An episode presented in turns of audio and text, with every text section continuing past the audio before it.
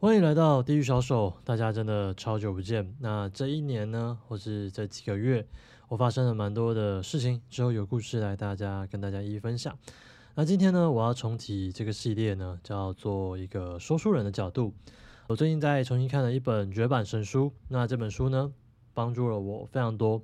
那这本书叫做《唤醒你心中的巨人》。所以呢，我自己身边的朋友是蛮多人想要看这本书，或者说想要理解它其中的原理。那我就想说，借这个机会来跟大家来深聊这一这一本书的一个各个章节。那如果有机会呢，你还有有办法在虾皮或者说在二手书堆能够买到的话，我建议大家还是去买。所以呢，呃，我想要借由我所看到的、所感觉到的，以及我生活中我活出来的一种感觉呢，跟他去做一个对照，所以来跟大家来分享一下它里面的一些我自己的看法跟解释。那这本书呢，是由一位作者叫做 Tony Robinson 所写的，他在美国是一名知名的演说家以及作家。那他其实原本的经历是一个穷困潦倒的一个小子。那但他后面其实在美国带来的是非常多的演讲，那透过演讲呢，他改变他生命蛮多的一个部分。那他逆转他的财富，逆转他的健康，逆转他的人际关系。那他身边最常用的一个叫做神经语言学的这个东西，所以帮助他改变他自己人生，以及重启他对人生的一个价值观，让他充满了自信、能量跟 power 去改变各个这个世界。所以呢，呃，今天呢，我就要从它的架构开始跟大家聊。那它这本书呢，其实在分四三大架构，三大架构跟或是四大架构。那第一架构呢叫做能力释放，那第二架构叫做主宰应用系统，那或者是第三个架构叫做塑造人生的七天，第四架构叫做呃改变人生的一天，人生的一刻。好。那就由自己娓娓跟大家道来啊，好久没有播这样子的一个影片，或者是说实录给大家。那当然后面呢会剪一些短影片给大家。那它前面呢十三章是在讲我们人生命的潜能。那其实他讲，就我们一个每一个人都是一个每都觉得好像自己是平凡人，所以。他想要透过十三章的部分，一章一章带大家来发现自己的潜能，所以是一到十三章来开发你的潜能，然后告诉你有什么能力，你有什么样的系统，有什么样的一些方式，可以让你去了解自己。了解自己之后呢，在后面的第二节叫做主宰系统的应用，也就是说，当我们发现自己的潜力，当我们发现内心中自己有各种方式，就是说，诶，各种能够提升，各种能够改变生命的一个方式。那我们有这样的潜力，那我们就要用什么样的系统去帮助把帮助我们把它开发出来？所以在第二节的时候呢，在第二段，那大概花了四到十八章的这样篇幅来介绍它的，比如说它的主宰的系统啊，或者是信念系统啊，或者是决策系统，透过这些系统呢来帮助我们的就是做决策或者做决定，改变更多的东西。那第三个叫做塑造人生七天，那它会给你几个方向去做改变。因为当我们的人生迷惘，或者说我们不知道干嘛的时候，其实蛮容易就是陷入这些在这几项，我们陷入了迷惘，我们或者是没有办法在这个困境当中直接出去。所以呢，他给了几个课题，那么去改变。就每一天呢，可能他说它上面是写塑造人生的七天呐。但是其实它都需要花一些时间去改变各个一个层面的东西。好，第四个呢，它只有唯一的章节叫做人生的一刻，那它就会带到说人生的一刻到底是怎么样。所以呢，我这一次的节目大概就直接照这个章节。那每一章节读完之后呢，我会透过我的分享来跟大家来解释这本书到底在写什么。那为什么今天要介绍这本书呢？因为这本书其实是，应该说它是直销。哦，还有那个传教，还有就是关于就是行销啊、销售学啊，或者说你们的那个这些销售学，不是背后都有一些很吸引人的一个 inside 的 mind mindset 嘛？它就是一个让你在建立一个自信的过程，然后一步一步建立，然后它会逼你去行动。那基本上传教跟销售其实都蛮需要行动的嘛，所以它这里面呢扯到这些背后的行动跟决策系统。让你可以呃，因为人是被动的嘛，讨厌改变嘛，所以他很多直销就把他的那几套拿来改造改造，或者说我以前在中教界嘛，那可能 就会把这些东西呢结合一些圣经的东西，然后把这些讯息交给人们，然后让人们去有一个生命的改变。有时候生命改变不是因为做了什么事情而改变，而是说它其实里面有些系统可以带给你一些人生生命的改变的部分。所以基本上我觉得它是一个很赞很赞的书。尤其其实当我读到第三章开始的时候，我就觉得哦，这个里面他讲的一些系统呢，会让你觉得说，哎，非常的贴切。虽然说举例其实是蛮古老的哦，就是可能 Michael Jackson 啊，或者是说什么加州葡萄干，就是可能远在美国，或者是说它是一个怎么讲，就是比较早期的例子。所以我看完之后呢，所以我会透过我之后每一篇每一天出，哎，每几天出一篇章节去。把它说出来，那说出我的心得感想，以及用我比较现代的方式去去举例来跟大家来分享。当然，我身上其实有发生很多故事。那我是怎么样去改变我的 inside？蛮多的事情，我先经历了，然后再来看这本书，才发现说我的人生经历跟这个蛮多是不谋而合的。所以我想要透过重启这个节目来跟大家分享。因为其实最近看完这本书的时候，我觉得好像又获得那种。满满的 power，会觉得 不好意思，会觉得想要做一点事情来跟大家来分享。所以呢，呃，今天呢就开始我们的说书的章节啦。新的系列，我需要练习说话跟重新适应镜头，请多大家多见谅。如果说想要看重点的话，我会剪短影片给各位，好不好？呃，那吧，我们就看今天的章节。那在前面呢，第一个章节它叫做 Stage One，叫做人生之梦。那他前面第一句话就送你一句：死脑筋相信命运，活脑筋相信机会。其实命运跟机会这个东西，其实哇，我们真的是在现代也探讨过很多事情。很多人说，哎，你到底是相信命定论？有些命定论就说，哎，命都早注定好啦，所以在这个哦，我们就是就照着顺天而行啊。所以我什么时候该做决定就会做决定，那我人生终点就是长那样子，然后我人生该。发生什么就发生什么，那这个就是属于命定论的部分。那另一件事情是，有些人是相信机运的。如果大家有去看老高的影片，老高影片其实里面有讲到说，诶，在一个这种就是靠运气的那一集，大家可以去看。他说，在人生的这个长度里面，如果说你遇到好机运的那个点数，你可以加几倍；你遇到坏机运的时候，可以要扣几倍。那这个东西其实就是蛮多的，像机遇。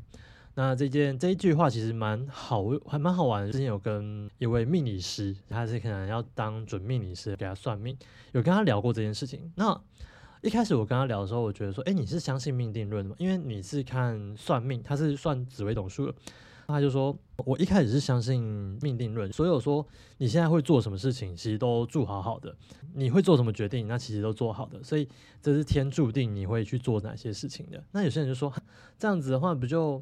好像什么都被规划好好，我们呃，他说这个东西是一开始相信这个，但是后面再加上相信机会这件事情，所以他说是以他的角度来说，他是相信人是注定好的，但是有时候会发生呃那个什么随机事件，那随机事件这个东西发生之后，然后你会改变你的一个命运，所以他这本书想讲的其实比较多是想要讲说，诶，你或许人生的初始设定是这样子。但但是呢，你可以去做一些决定，去改变你的人生。所以，呃，我们在每当我们会发现说，哎，我们为什么生活过成这样子，或者说我们为什么最后是那样的结果，其实都是在无限的一个决定、决定、决定、决定之下，到造就这样的结果。那当然有一些比较好的机遇啊，可以让你提升。那有些比较你可能就是默默无闻，那就照你原本你的基本设定或者说基本能力，然后去这样走。所以它可能每个机会都是一个杠杆。那你透过这个杠杆，好难念，杠杆可以去做一些抓住这个机遇，然后去做一些就是跨季次元的一个提升。所以它在第一章的名称叫做“人生之梦”。什么叫人生之梦？就你还是要敢做梦，即使说。你可能初始设定是长怎样啊？你可能如果照这个初始设定走的话，那这个脉络，你的人生可能就长那样子。但是呢，它是给你一个你要一个改变的机会。它常常在后在它中间几章都会告诉你说，诶，人是需要做改变的。那为什么需要改变？因为其实当你抓住某些机遇的时候，其实但或者说你做某些决定，那那些决定呢，就等于说你在创造一个机会，或者说。你在抓住一个机会，你在抓住一个，像有时候时代有一些这个世代啊，然后还有一些什么，比如说在前几期就脸书刚出的时候，有些人抓住那个时代，到最后成为了网红。那这边这些人就刚好在这个时候做出了那样的决定，去改变他们的一生。即使说他们有些人可能赚钱，有些人赚的多或赚的少，但基本上他们那些决定都改变了他们原有人生。很多人出来说：“诶，我原本是上班族，但到最后，我最后的一个就是做的那些决定，我感谢我做的那个决定，因为我透过做了这个决定，所以我有人生有什么样的改变。”那基本上这跟自己的人生蛮多的方面，或是面向蛮像的。像如果说呃三四年前，如果我还是在原有的状态，是一个肥宅，我我可能在一段载夫载沉的情感状态，那我那时候的经济状况也没有非常好。那在这样子一个惨惨惨的一个过程当中，我要怎么样去爬起来？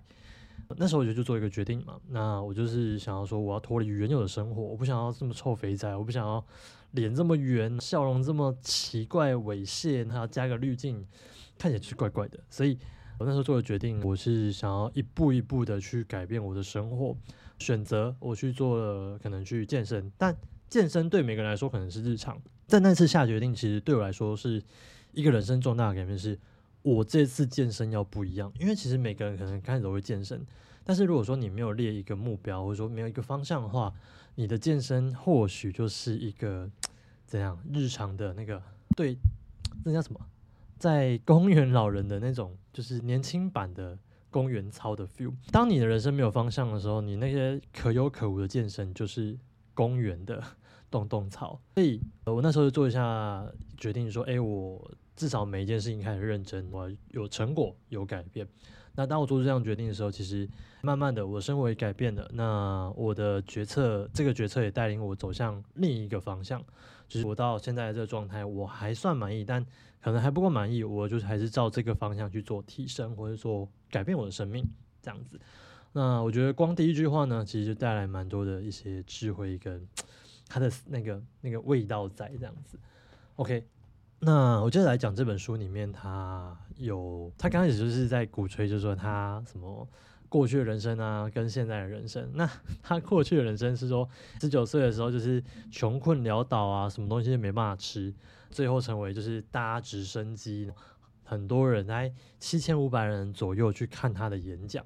他说哇，好多，而且重点是那些去听他演讲的人都说，我们因为你的演讲而改变生命。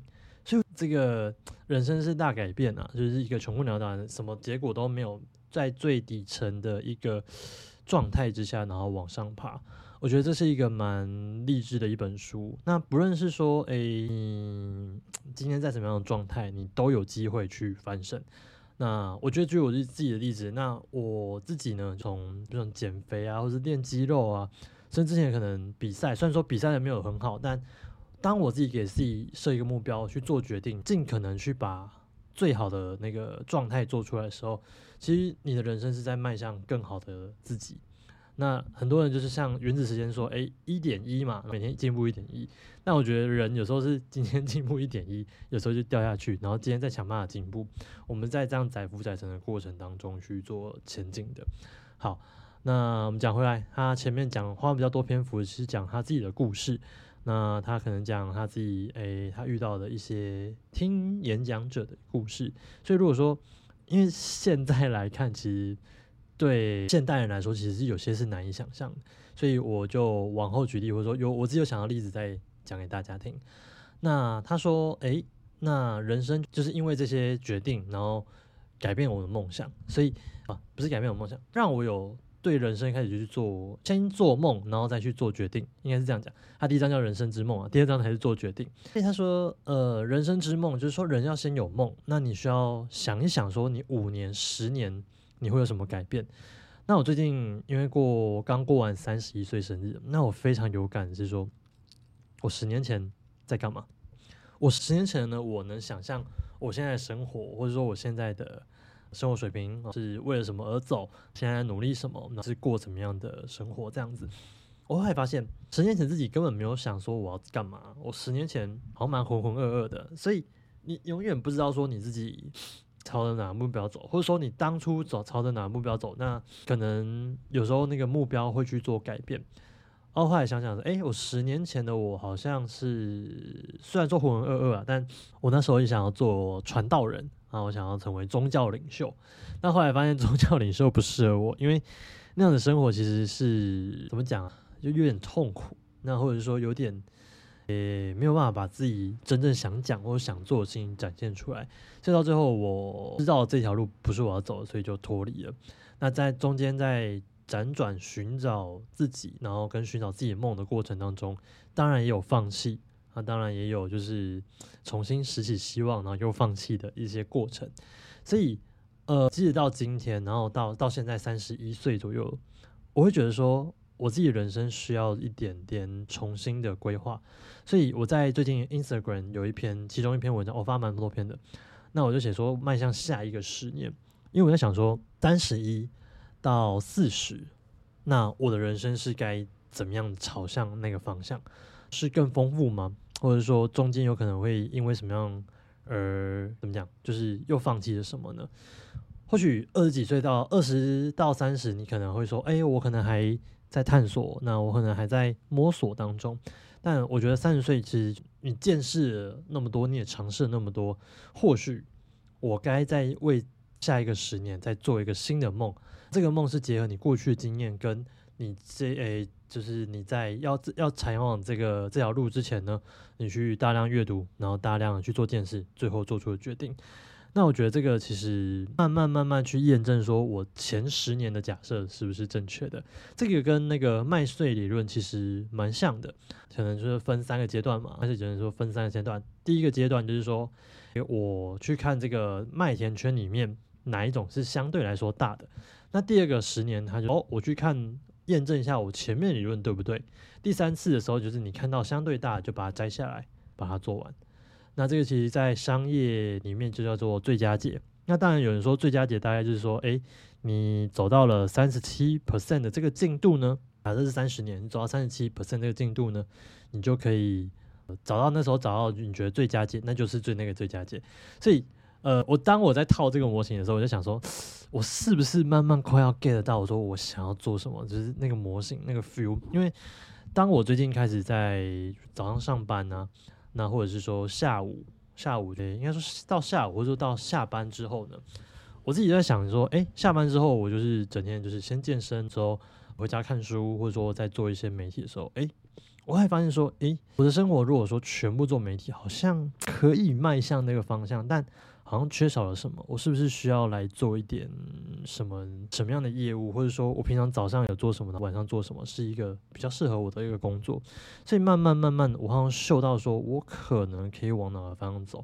那呃，前阵子呢，其实在两一两年前，我说我想要当励志讲师嘛，但后来发现有时候干好像不太适合我，开始慢慢讨厌人了，是不是不适合我？我可能会在这个目标上有怀疑，但。慢慢慢慢去想，我现我后来的生活模式的时候，看还是比较适合励志讲师，因为我的生活模式蛮符合那样的一个状态。其实，在面对人的时候，我也蛮乐意面对问题的。其实，除了几个我比较容易受那个影响之外，但其他都还好。那而且，我觉得我年纪慢慢变大的时候，我受影响程度也变少了。所以，我是不是或许我能活出一个生命榜样，再重新的站出来，透过几本书，或者透过我自己的哪些行动，来鼓励所有在呃年轻的各位，或者说大家在寻找方向的各位，这样子。那这就是大概是我的历程啊。好，那这本书呢，讲到是不是人要改变嘛？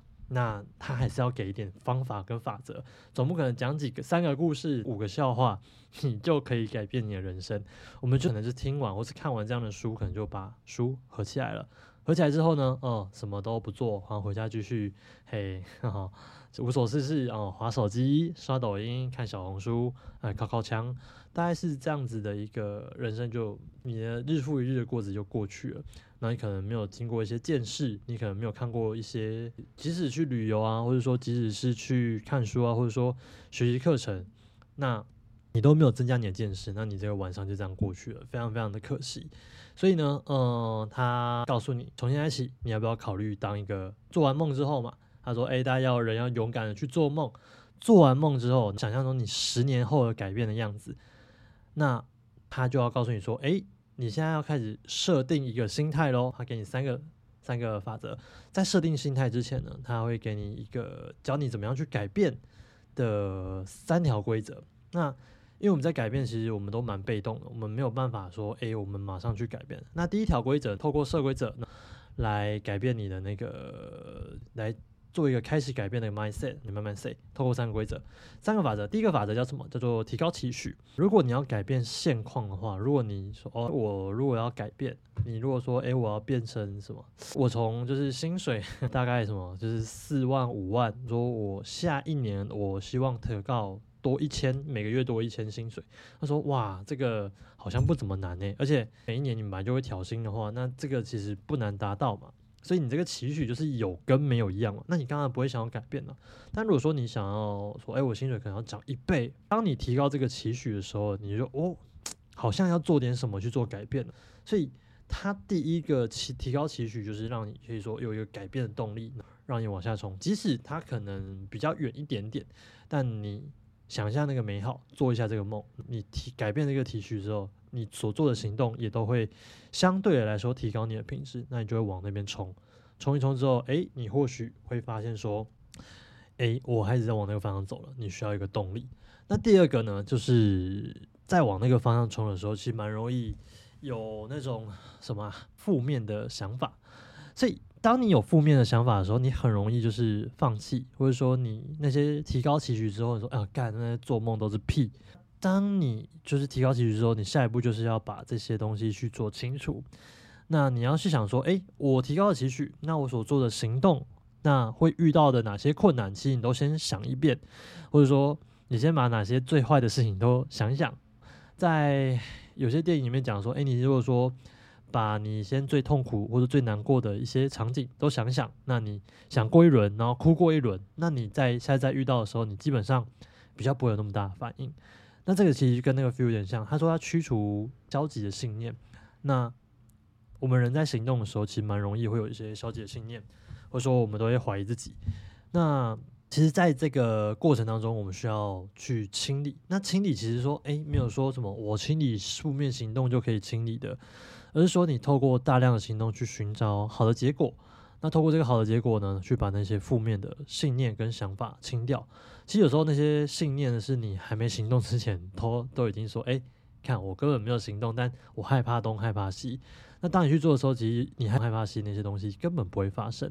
所以，嗯，所以一切建议呢，都还是先行动再说了。好，那第三个法则呢，叫做改变策略。当你开始碰壁，或者当你就是会有一些负面的想法的时候，你该怎么办？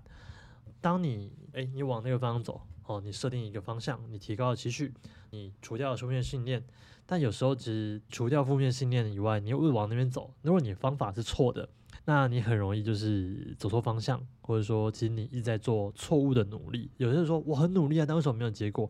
因为努力的方向错误了。所以我们要去找一个策略。那策略其实这种东西，说谁会告诉你啊？你要么去上课。你要么去找个榜样，或者说找同样方向的人，或者说他曾经有这样的经验，能够帮助你的人去学习去做这样榜样，去学一些他有出来分享的，那你可以去透过这样子的一个分享，去当一个让他跟他学样，学完之后呢，你再去做测试，所以你在走入这样的循环的时候，跟这样的规则，基本上你提升的方向就不太会有错。好，那这个就是人生改变的三法则。好。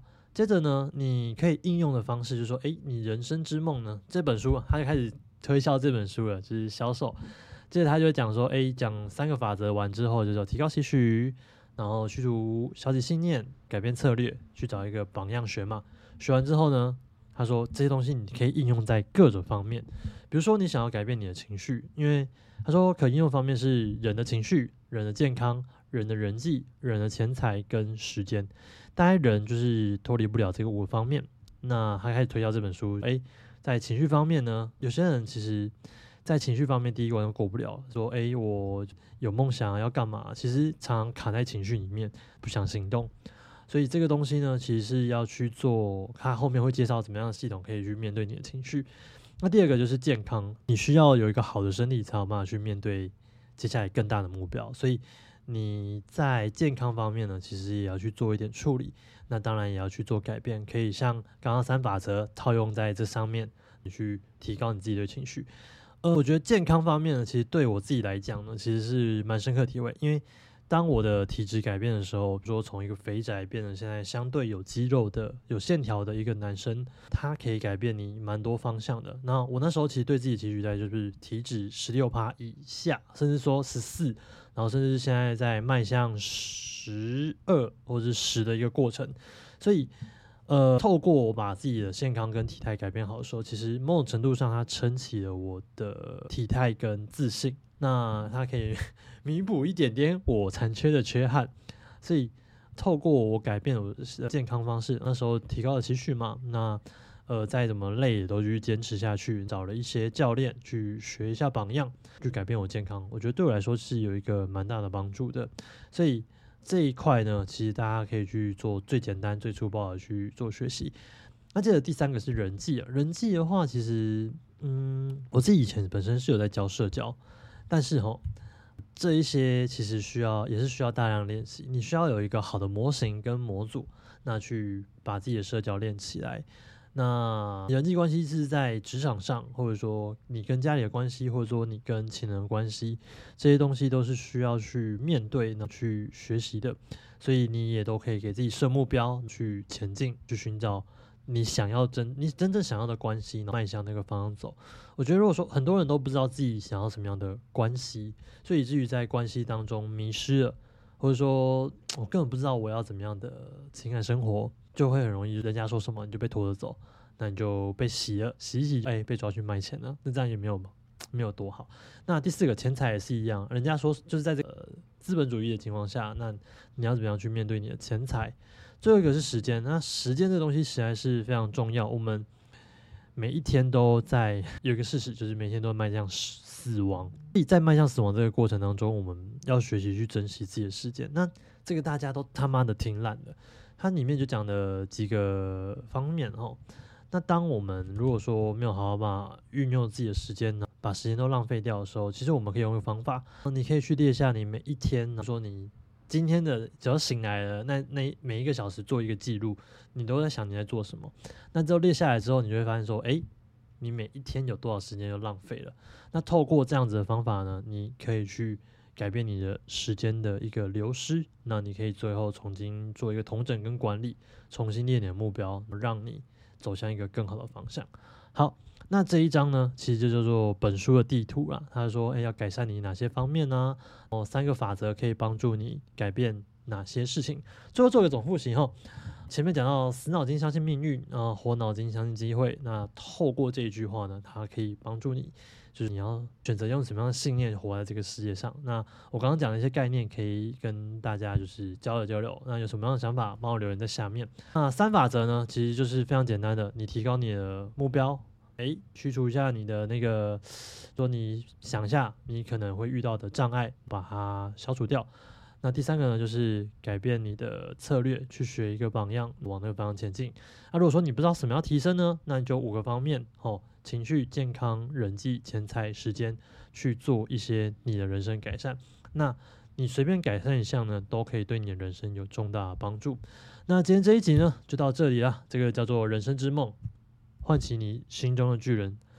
好，那我们这一集的计划呢，就到这一集就到这样为止。那我们下集见，拜。